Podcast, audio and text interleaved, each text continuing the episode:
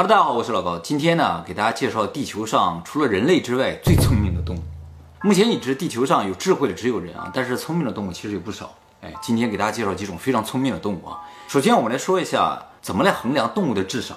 其实以前衡量动物的智商使用一个指标叫做脑化指数，就是说动物的脑子占身体的比重，脑子的比重越大呢，通常认为就是越聪明。比如说典型的脑化指数比较高的就是人，脑化指数能达到七点五，仅次于人呢就是海豚五点三。白垩卷尾猴四点八，虎鲸三，黑猩猩二点五，猕猴二点一，狗一点二，猫一。这个脑化指数呢，通常计算就是把猫当成一作为一个标准来进行计算，算出来人大概是七，狗是一点二，也就是说狗的脑袋要比猫稍微大一点。它比猫聪明吗？理论上是要比猫更聪明一些。分哪只狗哪只猫是吗？没错，脑化指数虽然是一个非常直观的指数啊，但是近年认为啊，这个指数并不是一个很好的智商的量化标准。因为啊，它受体重的影响太大。比如说，咱们人类的体重啊，浮动可能会比较大，就胖了的时候比瘦的时候要重个十几公斤。这样的话，脑子虽然没变，它这个脑化指数会差距很大。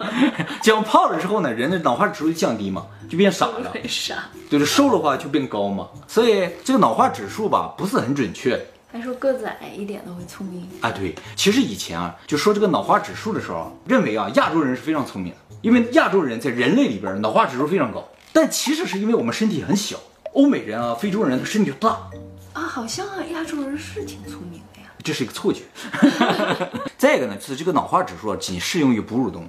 我以前讲过，有的蜘蛛啊，脑子占身体的百分之八十，脑化指数超过二百，所以脑化指数啊，现在只能作为一个参考指数。除了脑化指数之外，事实上现在判断动物比较常用的一些手段呢，是两个测试，一个叫呢镜像测试，全名呢镜像认知测试。就是在动物面前放一个镜子，看它能不能认出镜子里那个东西是它自己，就是测试一个动物是否有自我认知的能力。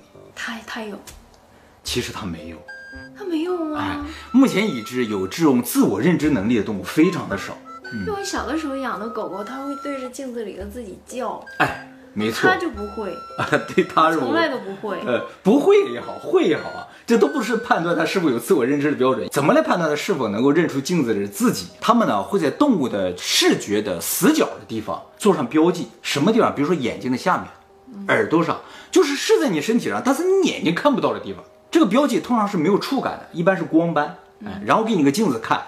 看看这个动物会认为这个光斑是在镜子里还是在自己身上？他如果能够意识到自在自己身上，拿手去把它剥掉的话，就说明他有自我认知。哦，狗啊、猫啊，它们对镜子里这个东西也会有感觉，但是它会认为镜子里的东西是其他的狗、其他的猫，所以狗是无法通过镜像认证的。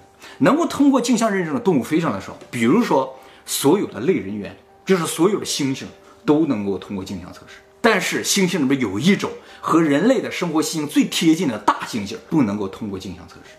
为什么说它和人类习性最接近呢？是因为它是所有猿猴当中唯一一个和人一样不能爬树的，是生活在地上的。剩下的猿猴都生活在树上嘛。但是生活在树上这些都能认出自己，在地上这个大猩猩不认识自己，原因不明。那人类第一次有镜子的时候就认出自己了吗？其实也不是在河水里面什么的。人呢，需要到一岁半的时候才能认出镜子里的自己。真的觉得力气能认出来啊？就算是能认出来的话，你也属于极个别的情况。有些动物有极个别的能够认出来，但是整体从物种的角度来说，它就是认不出来。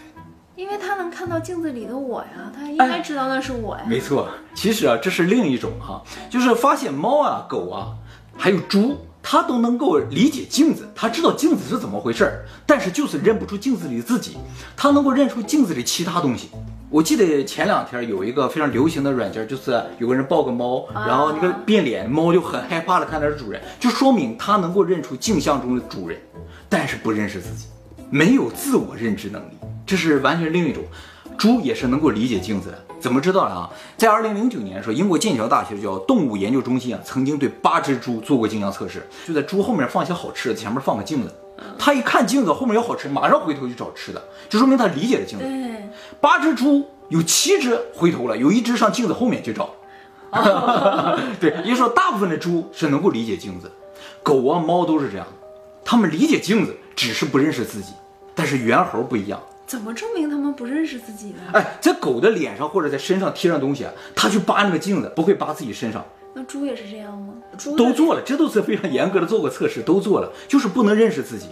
猴子里边呢，只有猕猴能通过镜像认证，其他的猴子虽然不能够通过镜像认证，但是发现猴子啊有自我认知的系统，就是对猴子进行简单的培训，它就能够认出镜子里自己。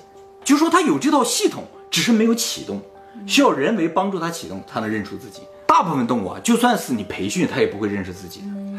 所有的大象能够通过镜像测试，所有的海豚也可以，所有的杀手鲸也可以。刚才我说这些动物有海里有陆地上，但根本上全都是哺乳动物。目前发现只有两种非哺乳动物能认出自己。乌鸦，错了，乌鸦认不出自己，但是喜鹊呢？这是非常不可思议的。喜鹊大家不知道见没见过，就是黑白色，有点像乌鸦的。还有一种呢，叫裂唇鱼，是所有鱼类中唯一发现认识自己的。这种鱼非常的特别，它是一夫一妻制的。如果丈夫死了，妻子会变成丈夫，雌鱼会变成雄鱼。就是会变成自己丈夫的那只鱼吗？呃，变成雄鱼了，它不会完全变成丈夫一模一样的 变我性也。想变成你。你不想变性吗？啊，这种动物的变性吧，在鱼类里边儿没有那么少见，有大概有百分之二的鱼啊能够变性，为什么要这样呢？这是一种生态的自我保护。当雄鱼太多，雌鱼太少的时候，一部分雄鱼就会变成雌鱼；哦，当雌鱼太多，雄鱼太少，雌鱼就会变成雄鱼等等。那如果她的丈夫死了，可是还是雄鱼比较多，她还她就不变啊，她就不变。她就不变。她怎么知道的呢？怎么统计出来的？不知。道，他们自己有感知。有的鱼啊，一天能变性二十次。通过镜像测试就是聪明，就是智商高。也不是，就是说经常测试的一个关注点啊是是否有自我认知，认为自我认知是高智商的一个重要表现这个衡量标准也不一定正确，是啊。吧？对对，不一定正确就。像说你学习好就一定有成就。对对对对，不然的话没有别的办法可以衡量动物的智商，它不能做题嘛。这种动物认识镜子不认识自己的现象，非常类似于我们前两天介绍的那个叫费雷格里症候群的啊，但是是不是同样原理不太知道。那么除了镜像测试之外呢，还有非常典型的测试动物智商呢，就是迷宫测试。所谓迷宫测试，就把动物放在一个人造迷宫里，然后在迷宫的某一个其他的地方，或者是在出口的地方放上好吃的，看这个动物多长时间能找到这个好吃的。目前已知，所有的脊椎动物都能够通过迷宫测试，它们都能走出迷宫，但是快慢是不一样。通常认为越快智商就越高。目前呢，发现啊，很多动物的这个解迷宫的速度要比人还要快，比如说昆虫类解迷宫特别的强，特别是蚂蚁哦，走迷宫特别的快啊。它是 pro。Pro 专门的，他就生活在地下嘛。对呀、那么以前人们认为这个解迷宫的能力啊，主要依靠的是长期记忆力，就是你走过的路你得记得住，你不会重复去走，你老走错你条道儿才行。但是后来发现啊，解迷宫的能力啊，是一个物种的整体能力表现，不光是这个长期记忆力啊。怎么知道呢？就是拿老鼠做了实验，发现把老鼠的脑子任何部分损伤一点儿，都会严重影响它走迷宫的能力。这就说明动物在走迷宫的时候，是整个大脑共同协作的一个结果，所以它和一个物种的综合能力是有很大的关系的。其实仔细想想也是这样的啊，就是走迷宫啊，就和人生也好，和创业是非常像。在前人没有基础的这种情况之下，自己不断的尝试找到正确的路嘛，就是这样一种能力。所以通常认为走迷宫能力强的人啊，解决问题的能力、创业的能力、生存能力都要强一些。那么在二零零七年的时候，首次发现了一种非动物能够快速解决迷宫问题，而且呢，它总能找到迷宫的最短路径。这个东西呢，叫做黏菌，是一种菌类啊，它介于植物和真菌之间的一种生物。这种东西呢，又叫变形菌，它身体能够变形，能够拉长，也能缩短，能够拍得很扁，然后伸到很大啊。把这种黏菌啊放在迷宫里边，然后在出口的地方和入口的地方各放上好吃的，然后盖上盖子。第二天呢，你就会发现黏菌的手这么伸开了，就在整个迷宫最短的路径里把好吃的连在了一起。就是他怎么知道的？他没有眼睛，没有嘴。后来发现啊，他是这样知道：你给他放下之后呢，他就开始扩张身体，向所有的路径里延伸自己的身体。当发现吃的的时候呢，其他的绕远的路也好，没有找到路，全都收回来，身体就最后是保持最短路径了啊。他这种呢，不是通过学习能力或者记忆力来完成迷宫测试，属于另一种能力吧，就算超能力了，是吧？对了，解迷宫是有诀窍，你知道吗？有一种方法是一定可以走出迷宫的，就是你一直摸着迷宫的一边的墙，就是一直摸着左边的墙，一直走，你不需要记住，你摸着走，最后就能走出出口。是吗？哎，这是个诀窍啊。那么除了上面说的两个测试之外呢，还有两种能力也可以判断智商的高低，一个是学习能力，就是说一种物种是否能够理解人类发出的指令，能够以多快的速度理解，能够理解多少。在这个能力方面啊，狗、海豚啊是特别优秀的。嗯，主要是因为它们可能是社会性动物，社会性动物本身就有这种交流的需求和本能啊，所以它们在这方面就会好一点。还有一个呢，就是记忆力。通常认为记忆力越好的动物，智商就会越高。人也是一样，通常认为记忆力好的话，智商就会高。如果运气好一点的，智商会不会高？运气好的话，低一点，我懂给你运气好一些。运气好的话，就你走迷宫，正好所有的道儿都是对对，的。就就是那种感觉。那好吧，瞎蒙就是所有题都能答对呗。是 吧好，上面给大家介绍了几种测试动物智商的方法啊。那么接下来就给大家介绍几种非常聪明的动物。我们介绍的动物啊，越往后总体倾向就是越聪明的。第一个，章鱼。章鱼啊，根本就不是脊椎动物。通常认为这种非脊椎动物智商都是比较低的，但是章鱼啊，智商非常的高。它全身啊都是神经元，这神经元的总数量大概和狗差不多。其实目前章鱼智商究竟有多高还没有定数，因为对它的生态并不是那么的了解。但是发现啊，如果你把章鱼放在一个罐子里边，把盖子拧上，它会立刻理解自己的处境，然后从里面用吸盘把盖子拧开出来。这一招几乎灭掉所有其他动物。它会拧盖子，你知道吗？这种的太厉害了。下一个非洲象啊，大象里边最聪明的就是非洲象。非洲象呢是少数具有同理心的动物。什么叫同理心啊？就是设身处地的站在你的角度，感受你的感受的这样一种心理，怎么会这样？非常高级的情感啊。它和同情心是不一样的，真的是感同身受。而且大象是少数真正理解死亡概念的动物，它知道什么是死。所以同伴死的话，大象呢会聚在一起为他举办葬礼，然后还会默哀，这是一般动物上见不到的，非常高智商的表现啊！那虐待他们的人真的是他们理解自己的处境，他们也会伤心，也会难过，哎，所以大象一般也不伤害其他的动物，而且呢，大象的记忆力也非常的好啊，它们能通过上百种的不同的叫声呢和同类进行交流。大象呢也有非常复杂的社会结构，这都是高智商的表现。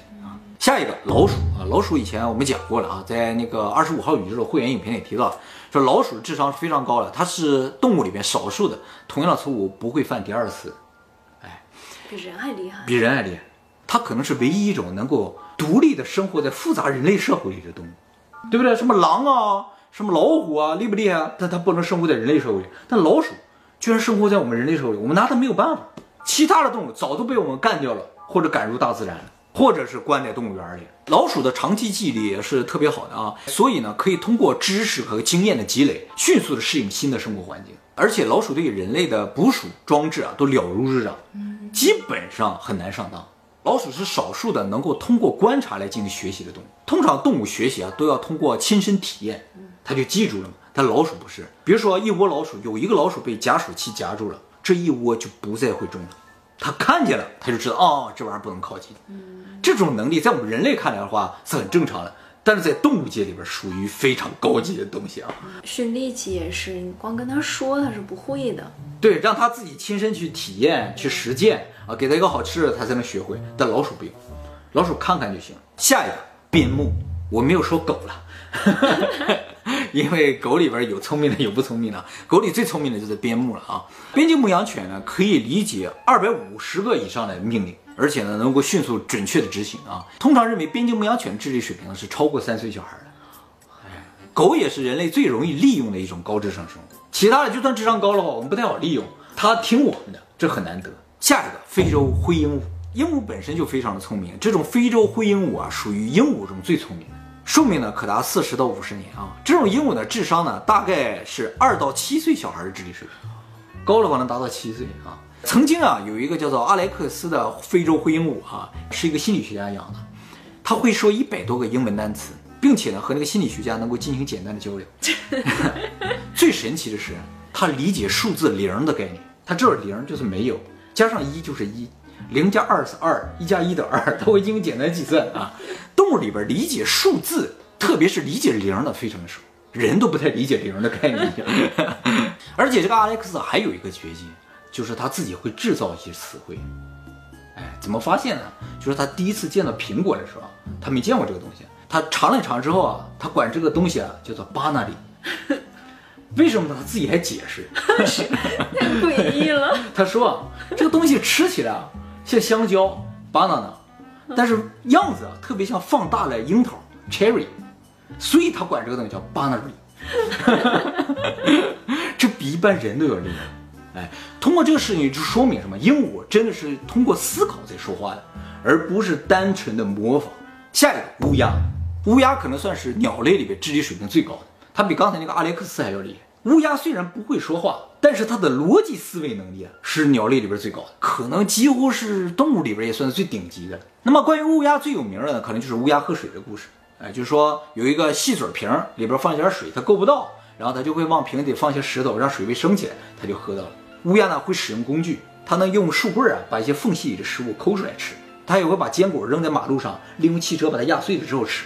我放在外面通风的那些小食品都被它吃了。对不对啊？咱家就被乌鸦对对，都被它吃了啊。去年日本就有个新闻嘛，那个乌鸦就把公园里边那个水龙头拧开，然后喝水。它理解水龙头跟那个章鱼理解那个瓶盖是一样的，这就说明乌鸦对于事物是有理解能力的，而且呢，它有逻辑思维能力，会利用工具来解决问题。这些能力呢，都属于非常类似于人类的能力。关键是啊，它的这种能力是不需要通过训练的。一般有这种能力的动物啊，我们都训练过，但是它没有训练，自发的啊，这就很恐怖了。那么关于乌鸦的故事呢，以后我们会专门做影片给大家讲解。下一个，宽门海豚，就是大家在海洋馆经常见到的那种海豚。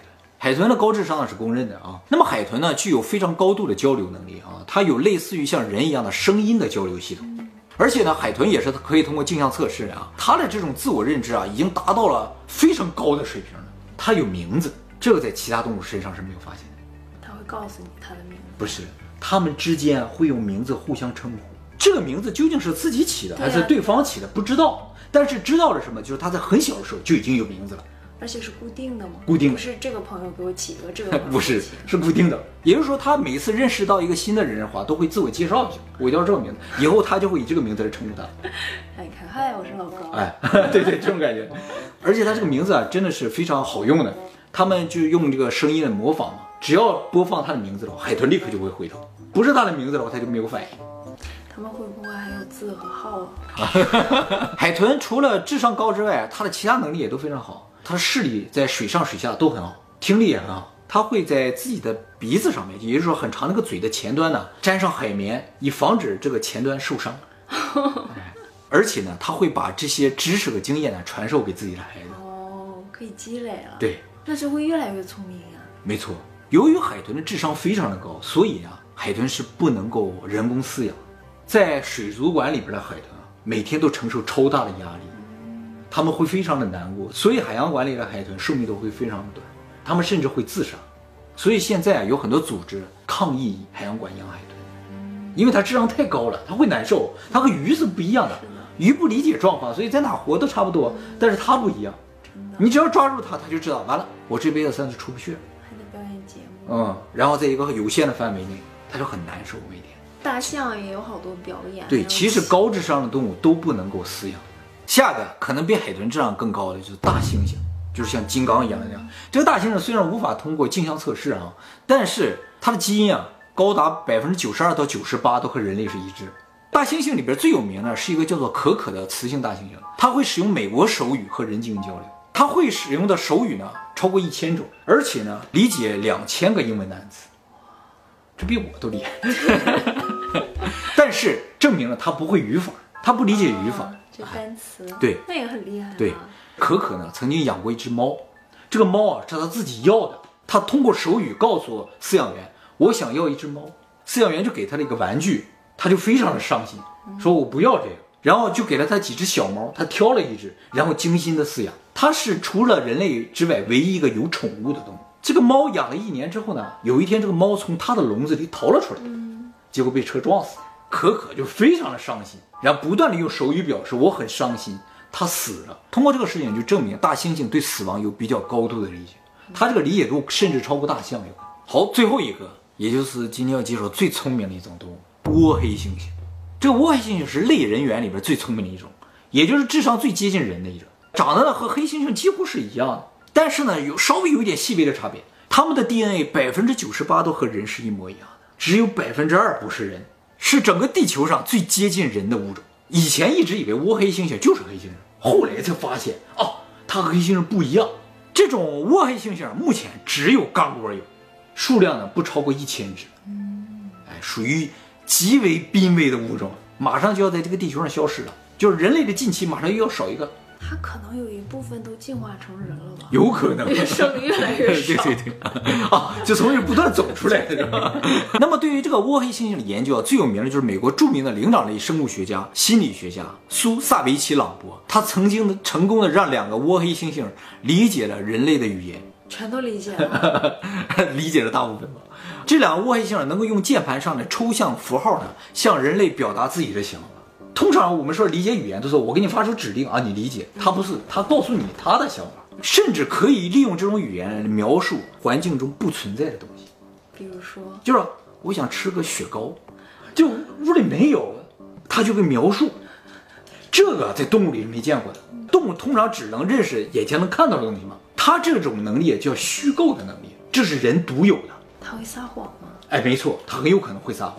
虚构的能力呢，就是通过一种描述来让人理解，就是现实中没有的。就比如说我们看的小说、科幻片，这都是虚构的能力，在动物身上没有发现这种能力，但是倭黑猩猩有。所以呢，它可以抽象描述一些事物。就比如说一般动物，你也会发现它们能发出叫声，像信号一样。信号和语言究竟有什么区别？信号，比如说苹果，我知道苹果，大家就知道这是苹果，这属于信号。语言是个什么东西？就是侧面描述这个东西，一个红色的、硬硬的。哎，好吃的味道酸酸甜甜的，然后你就理解这是苹果的话，这就叫语言。倭黑猩猩能干这事，就是说它能够抽象事物。既然这个倭黑猩猩能够抽象描述事物的话，就说明它真的理解了语言，而且呢像人一样的思考啊。这种虚构能力其实和人类的起源是有非常大的关系。哎，这个以后呢我会专门做影片给大家讲解啊，很有可能就倭黑猩猩就要起源了，它就要变成人。那么，由于倭黑猩猩这项研究呢，让苏朗博博士呢在二零一一年被评选为世界上最有影响力的一百个人中的一个。而且，通常野生动物都是怕火的，倭黑猩猩不怕火，它会自己用打火机去把树枝啊什么点着，在这一点上也是很接近人类的。倭黑猩猩是目前已知啊最聪明的一种动物啊，只不过它要灭绝了。那么，通过这个列表，大家可以体会出来啊，这个类人猿、猩猩这些东西啊。真的就和人是差不多的，所以在二零零七年的时候呢，西班牙巴利亚里群岛议会呢通过了世界上第一个类人猿人格法，就认定所有的类人猿是具有人格的，它是人的一种。这个法案呢就禁止使用类人猿做实验，在马戏团表演或者进行一些商业活动。后来呢，奥地利、荷兰还有瑞典都通过了类似的法案，以保护类人猿，我们人类的一个近亲嘛。人属的动物啊，现在就它和我们是最近的。其他的都灭绝了，它也快灭绝了。其实中国古代是吃猩猩的，你知道吗？嗯，中国有本书叫《水经注》，里边提到啊，说猩猩长得非常像人，五官端正，然后接着下一句就是味道极佳，吃一年都不会吃腻。你说长得像人，端正，五官端正，非常好吃。